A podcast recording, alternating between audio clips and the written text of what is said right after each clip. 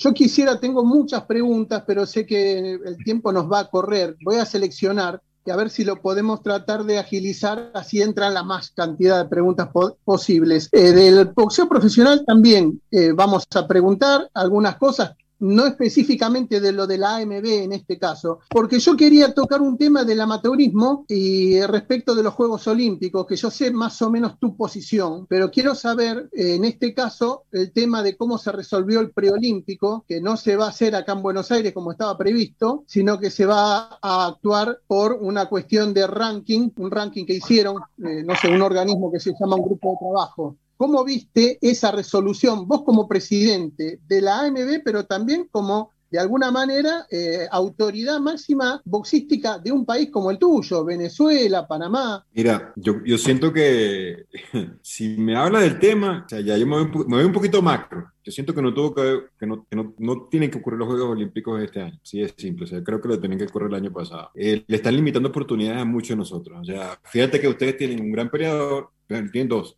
de Mirko Cuello y Brian Garregui, por ejemplo, para, para, ubicarme y graficar la cosa, en. Garregui depende de lo que si Maestre quiere o no ir a los Juegos Olímpicos, porque Maestre le daría la plaza a Garregui, por ejemplo, que es un ejemplo claro y preciso. Maestre se le dio una oportunidad de pelear en Estados Unidos ahora, creo que pega con, con Cody Crowley, y él mismo está siendo presionado por el gobierno venezolano para que Venezuela no pierda esa plaza. Entonces genera como exactamente un quilombo interno en, todo, en, en todos nosotros, porque al final la meritocracia se fue, se fue, no existe. O sea, no, a los Juegos Olímpicos van a, van a ir los que hicieron historia en un periodo de tiempo X determinado. O sea, en el caso de Maestre va porque fue subcampeón panamericano y porque fue campeón, eh, fue campeón panamericano como cuatro o cinco años antes. Y tal vez Arregui esté en un momento olímpico mucho más importante y lo va a perder. Eh, por otro lado, habían boxeadores profesionales, que es otro tema, yo lo sé, que querían como aspirar ahí a los Juegos Olímpicos, tampoco. O sea, eh, ese sistema de clasificación a mí yo no estoy muy de acuerdo al respecto y creo que hasta las plazas la disminuyeron. Entonces,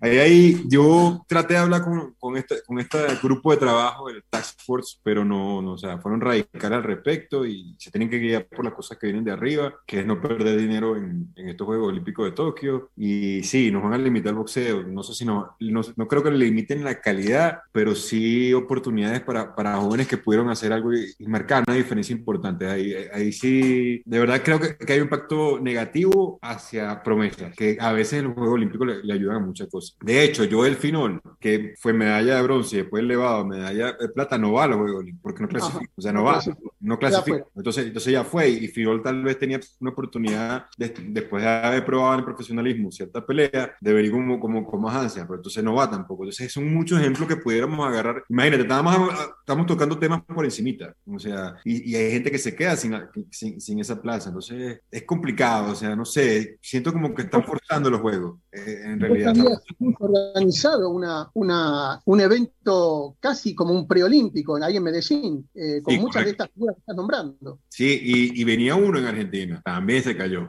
O sea, estábamos planificando hacer algo en Argentina previo a la, al clasificatorio, pero también no, no, se pudo dar. O sea, entonces hay cosas como que ya se escapan de nuestras manos. ¿Alguien quiere hacer otra pregunta o voy yo de nuevo, chicos? Sí, Gilbertico, ¿cómo te va? Andrés Muna y te saluda. Quería preguntarte, Gilbertico, porque por allí escuchábamos aquí que dos boxeadores argentinos iban a ir por títulos de la AMB en la misma categoría, en superligero, Fabián Maidana y Alberto Palmeta. Quiero saber si eso es cierto y cómo van a convivir los dos. ¿Cómo es que los dos boxeadores podrían ir por títulos de forma paralela, sin cruzarse? ¿Y por cuál de estos títulos? ¿no? ¿El título Gold? El, título interino? ¿Cuál es la situación de Fabián TNT Maidana y de Beto Palmeta? No, mira, ahí, la, verdad, como te decía, o en un momento dado, eh, el grupo Maidana pidió, pidió, el título interino para Fabián, pero no estaba disponible y pues yo tampoco quería pelear. Eh, es la realidad, o sea, no hay, no, no, hay mayor cosa. Sí estoy tratando de empujar que ambos peleen, o sea, que ambos lleguen a tener una oportunidad titular de una manera u otra. Buenísimo sería si pueden pelear los dos y ya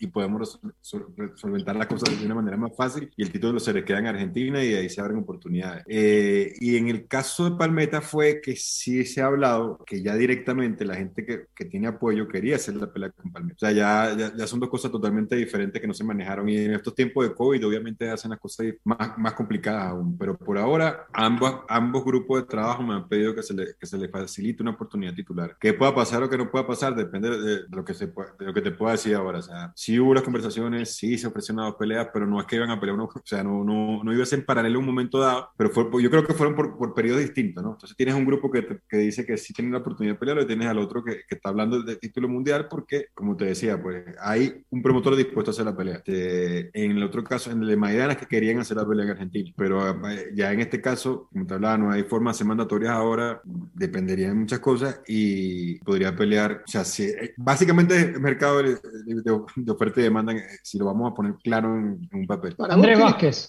Andrés. Gilbertico, buenas noches. Te, te, hago una consulta, ya que estás hablando del tema de, de Maidana y Palmeta. ¿A cuál de estos dos boxeadores sentís que en el corto plazo va, va a ser campeón mundial? ¿Cuál de los dos está más cerca de esa posibilidad mundialista? Wow, los dos tienen oportunidad de ser campeones del mundo, pero ¿cuál está más cerca en este momento?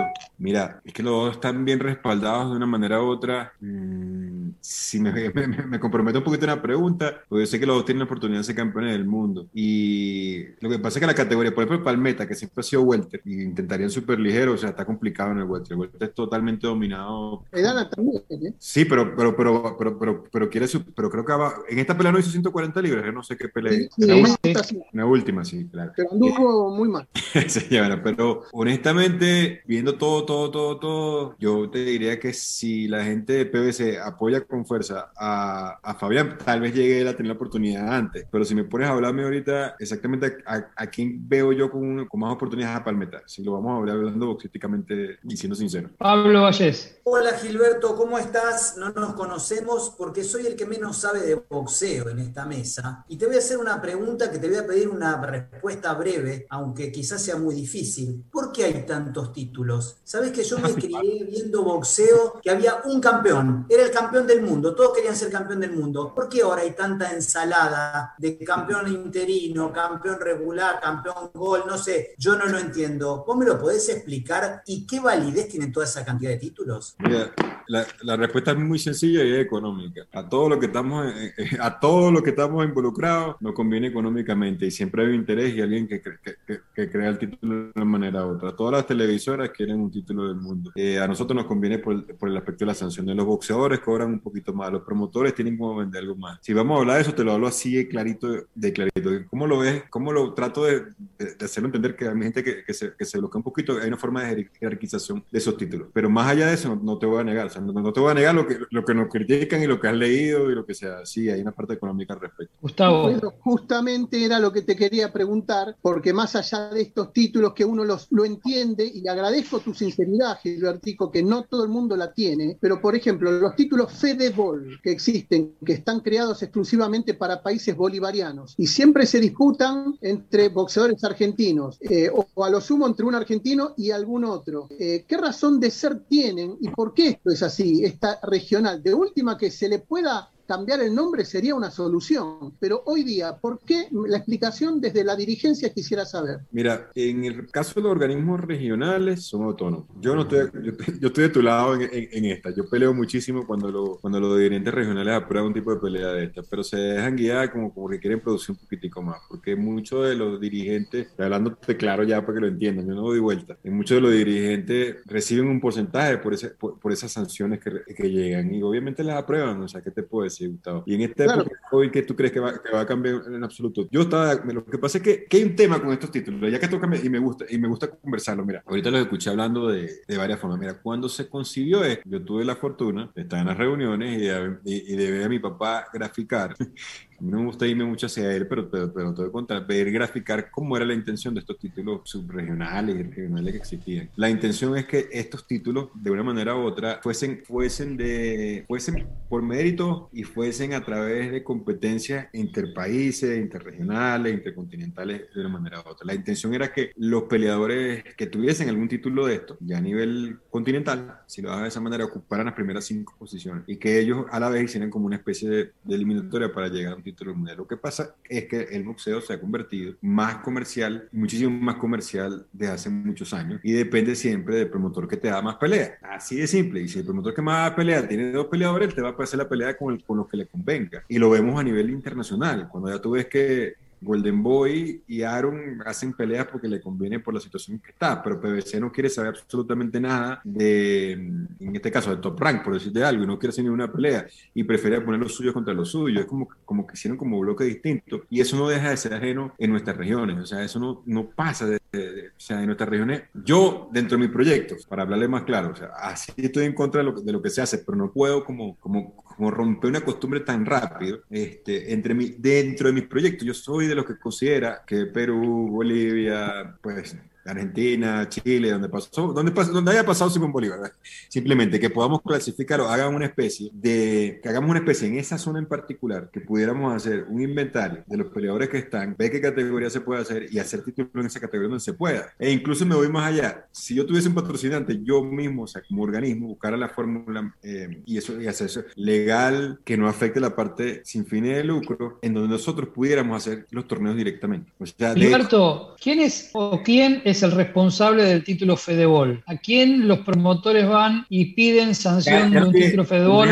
para un, para un tucumano contra un cordobés? Aurelio Fiengo es el que hasta la cabeza de Fedelatin, pues todo lo demás lo está controlando directamente en, ese aspecto. Mira, y ahora que este tema está tan, tan de moda y, de boga, ¿tú sabes, ¿tú sabes qué envidia tenía yo en estos últimos dos días? Que la UEFA dijo, no hay más Superliga y se acabó. O sea, o sea, pero no es nuestro caso. O sea, los organismos regionales y todo lo que subyace de los perdón, del organismo mundial y todo lo que viene abajo, estamos no es una mentira, estamos en tercero y cuarto plano. O sea, yo, y, me atrevo a decirlo, o sea, cambiar eso, yo no sé si en la gestión que tuve como presidente o, el tiempo que yo le pueda dedicar a va a cambiar. Y si no, va a ser muy, muy complicado. Y sobre todo esta época el COVID nos no desnudó, si lo queremos llamar de esa manera. Lo que pasa que es la AMB, Gilbertico, es, más allá de que sea regional y todo, es lleva la sigla AMB y el presidente sos vos. Sí, yo sé, yo lo sé, yo, sé, pero tengo, tengo que hacer cambios internos que, que, no vienen, o sea, tendría, tú sabes que, tendría que empezar cambiando los títulos mundiales para que los de abajo tengan que cambiar al mismo tiempo.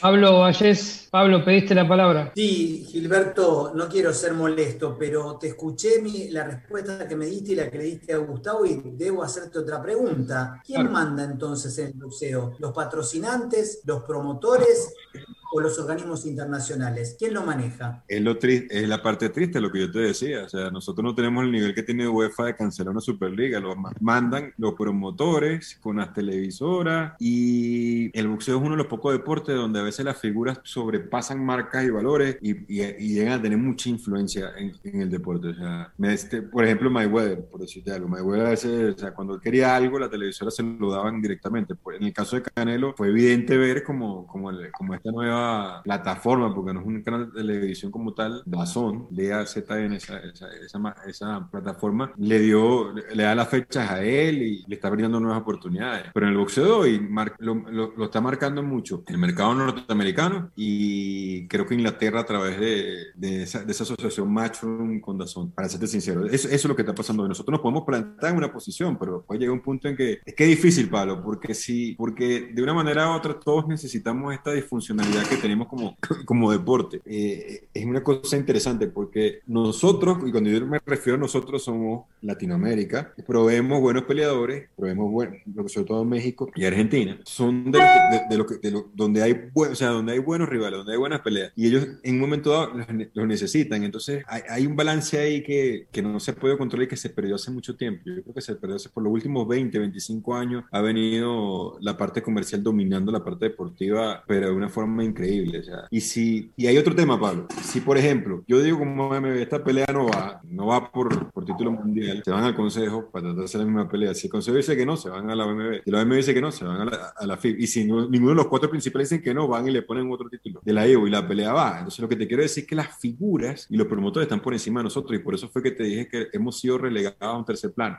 Andrés Muney. Quería preguntarte, Gilbertico, ¿vamos a ver la pelea entre Maravilla Martínez y Murata? Por ahora, todo todo se, todo se cayó con los planes. Eh, Murata pelea ahorita con Monroe, se había hablado mucho de, de, que esa posible pelea fuese maravilla, pero en Japón ni siquiera han dado autorización todavía para que esta pelee, no hay fecha, no hay fecha absoluta en, este momento. Entonces no, no, no, puedes planificar nada. O sea, Japón siendo, siendo un país organizado y, y, de primer nivel, aún no, no ha podido. De hecho, te digo, eh, sé que han ido sparring de Murata, tienen que durar 10 días en cuarentena antes de poder empezar a entrenar en el gimnasio, para que tengas idea de, Sí, pero, digo, si estaban las condiciones dadas, la AMB autoriza esa pelea, ¿la autorizaría ahora, por ejemplo? Digo, si de pronto aparecen vacunas, lo que Si estamos hablando de un punto, en este momento, ahorita, ahorita, obviamente no. Maravilla y Murata. Pero si todo, si todo venía caminando y se iban, iban a dar las peleas de maravilla que se iban a dar, o sea, porque se había hablado de que iba a ser tres, cuatro, o sea, que iba a ser dos o tres peleas más para antes de volverse, podía dar la posibilidad. Pero es que más allá de la, de la MB, iba a ser algo, iba a ser algo amigable entre las partes. O sea,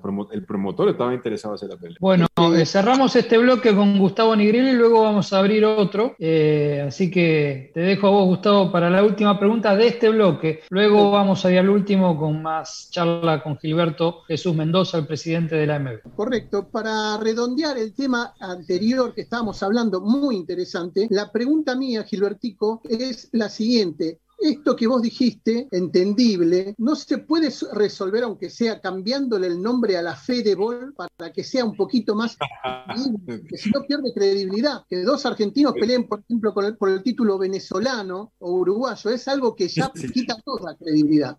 Esto se puede, vos lo podés hacer. Gustavo, te doy la promesa que me va, a detener el tema.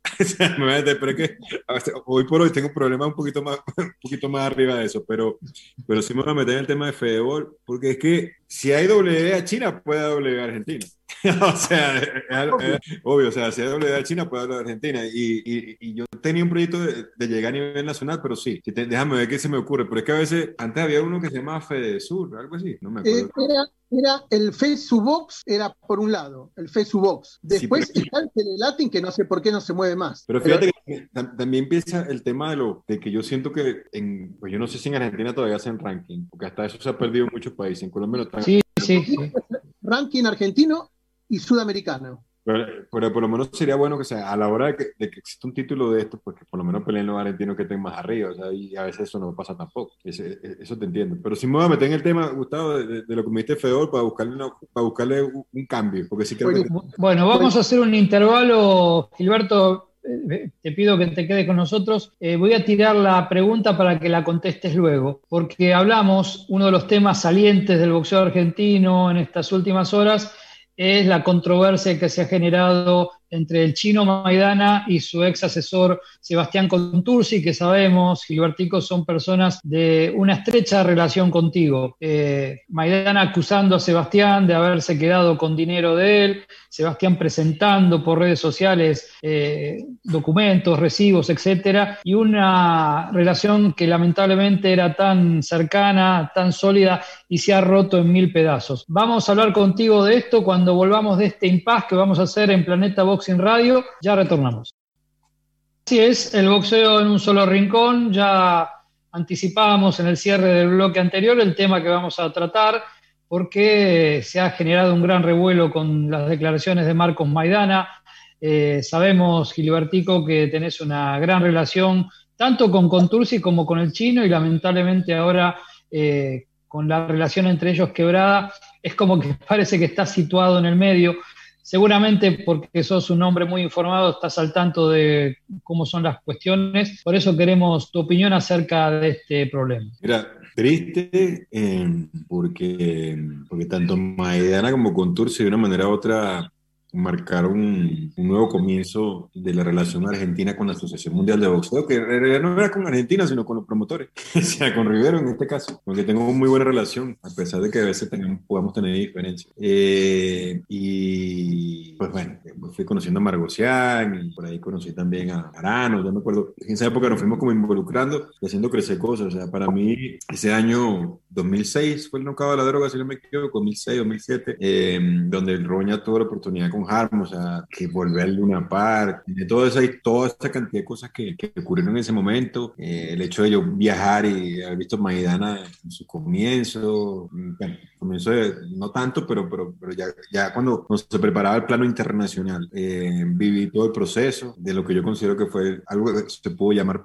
el proyecto Maidana. Sí es cierto, tengo cercanía con los dos, me compromete la pregunta, tampoco te lo puedo decir, o sea, sí manejo muchísima información al respecto. Eh, de hecho, en muchas cosas de las que leí, estuve y vi, eh, siento que, tiene que haber una forma de que los dos hablen, o sea, yo no sé a, qué esfera van a llegar, si llegan a la esfera judicial, por eso me tengo que cuidar mucho en lo que pueda decir o, lo que no pueda decir. Eh, no, no sé, o sea, y también me encantaría hablar con el chino porque yo estuve presente en muchas cosas que lo que pasa es que no se ha dado esa conversación nunca después, después de estar uno, uno al lado del otro. En, sobre todo el tema de los guantes que he hablado ahí, pues, yo sí ahí me gustaría tener una conversación privada con él, pero, pero creo que, que en un momento dado uno al otro sí, crecieron en, en cada uno de sus formas, pues, sí como apoderado, otro como, como, como peleador. Mañana marcó una diferencia que yo hubiese querido que cualquier peleador, o sea, de lo que hay ahorita pueda llegar. O sea, creo que Mañana llegó con corazón y coraje, llegó a hacer lo que un latinoamericano no había podido hacer. O sea, tocó, no solamente llegó a pelear con el mejor de su momento, sino que también se convirtió en una atracción y, y, y, hasta logró, pues,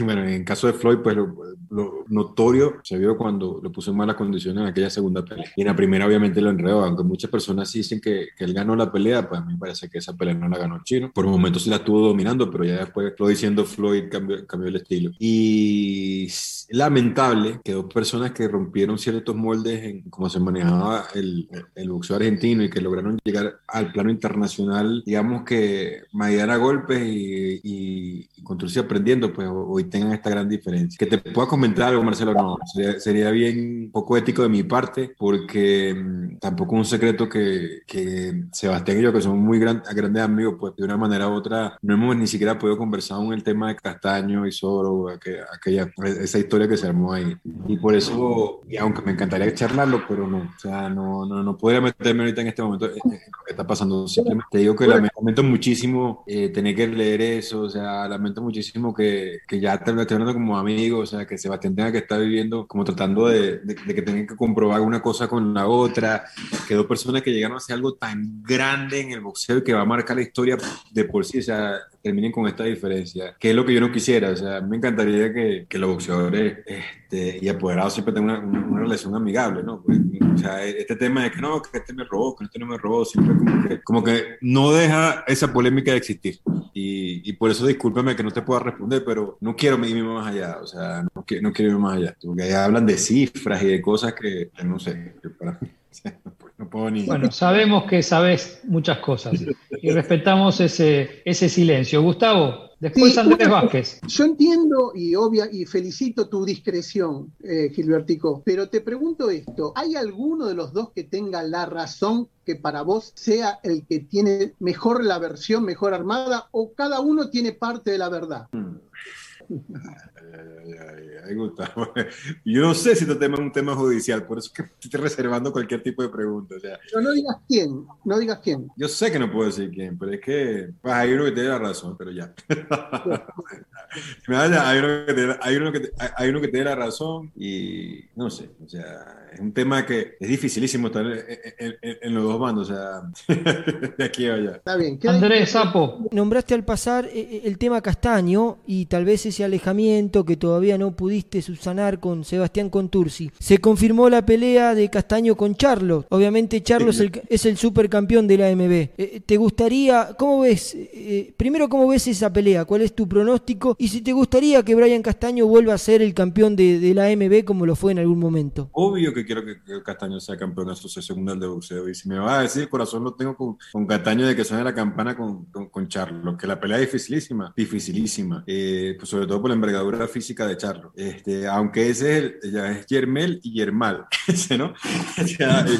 el, el, me parece que el mediano es mejor que Yermel, es mejor que Yermal. Y Yermal, y es el que va con, con Castaño. O sea, Castaño tiene chance de ganarle, no es una pelea fácil, pero es una pelea que yo le doy 50 y 50. El tema estaría, a mí, a mí me parece que cuando a Yermel lo atacan y Castaño sabe hacer las cosas y mantiene consistencia respecto a su ataque a lo largo de la pelea, puede ser que hasta lo ganen por nocaut técnico, puede ser, pero, pero con cuidado con la contra, es lo único que te digo, o sea, en, en la parte boxística que, estoy, que, estamos hablando. Eh, y cuando me haces esa pregunta, que ya hablamos ya boxeo, boxeo, boxeo, me voy, me voy al tema de, que tenía Pablo con lo de los títulos y este tipo de cosas, se me hace, o sea, como que, como, que, como, como, como este deporte y como esta influencia está. Fíjate que, que, que Soro está gritando que quiere pelear con Castaño otra vez y Soro quiere una oportunidad por el título mundial, está parado hace mucho tiempo, no, no conozco la razón ahorita. Ah, una, una es el COVID, pero, pero ya él venía del 2019 sin ni siquiera tener planes. Y la industria es tan fuerte que cuando un promotor quiere saltar en la parte deportiva del otro, simplemente agarra y hace la pelea que le corresponde. Ya, claro, Castaño es campeón del mundo en, la Organización Mundial de Boxeo. Pero son tan fuertes así que si ellos deciden que uno de sus peleadores le, quieren la oportunidad, se la dan. Y ahora, no solamente, o sea, Castaño, después de dejado el título de la MB, salta, va, a saltar por encima de, de, Soro y esa revancha va a estar lejos. Eh, Gilbertito, te quiero hacer una pregunta reglamentaria. Si la AMB tiene pensado, o vos, mejor dicho, para, para sacarte, porque la AMB es muy empírico, si tenés pensado o tienen pensado en algún momento introducir como regla la cuenta de protección de pie. Te digo por qué. Vos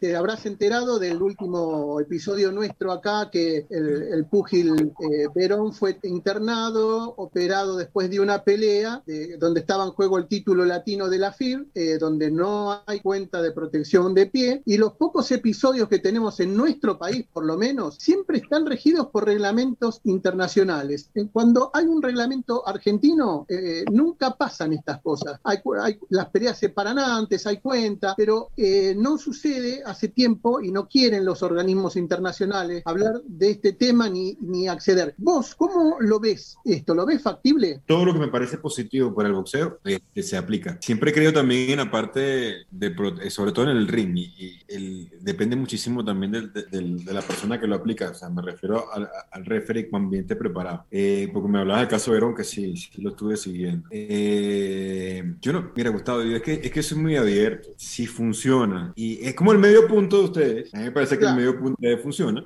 me parece de maravilla, pero los Yankees me tiraron una cachetada y me dijeron que eso no funcionaba.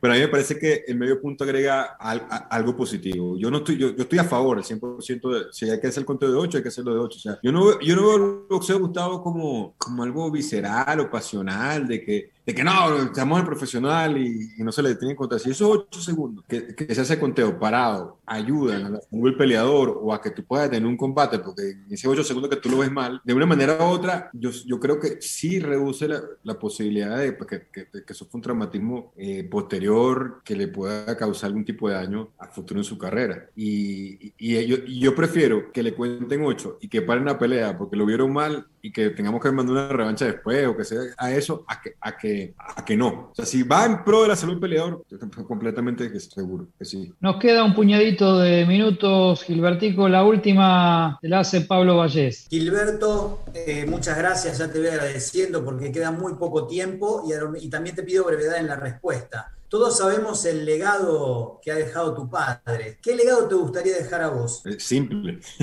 Yo quiero cambiar el modelo total de los organismos mundiales. Yo quiero que los organismos regionales se peleen por, por, por mérito. Yo quiero que, que, los campeones lleguen, o sea, que se, que por lo menos los seis primeros.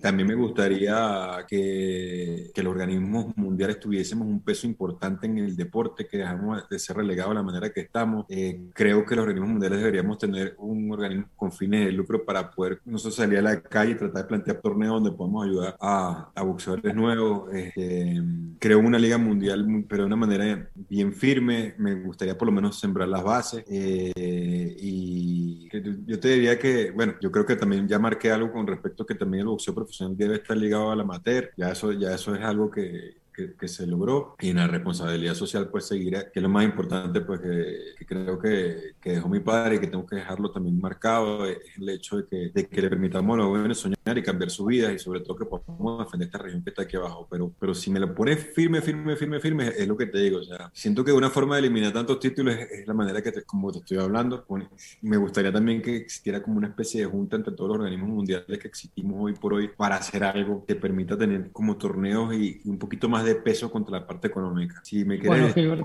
romper ese paradigma. Gracias por este momento. ¿Ves luz al final del túnel con el tema COVID, tema boxeo? Y si es así, ¿cuán largo es el túnel para vos? Sí, sí va a haber luz. Sí va a haber luz con el tema COVID en el boxeo, pero creo que por lo menos un año más para poder restablecer todo lo que estamos acá y, poder continuar el proyecto como se quería. Y Gracias, Gilberto. Y antes de cerrar, de verdad espero verlo. Voy a hacer lo imposible para celebrar algo con ustedes con respecto a los 100 años, porque más, más que bien, a todos que ustedes han, ha sido parte del boxeo y son parte del boxeo y son argentinos, para mí ustedes forman parte de lo que va a ser esos 100 años. Claro, y en 2020 fueron los 100 años de la Federación Argentina de Box, festejo que quedó postergado. Así que lo festejamos todos juntos. Gracias, Gilberto. Gracias a usted.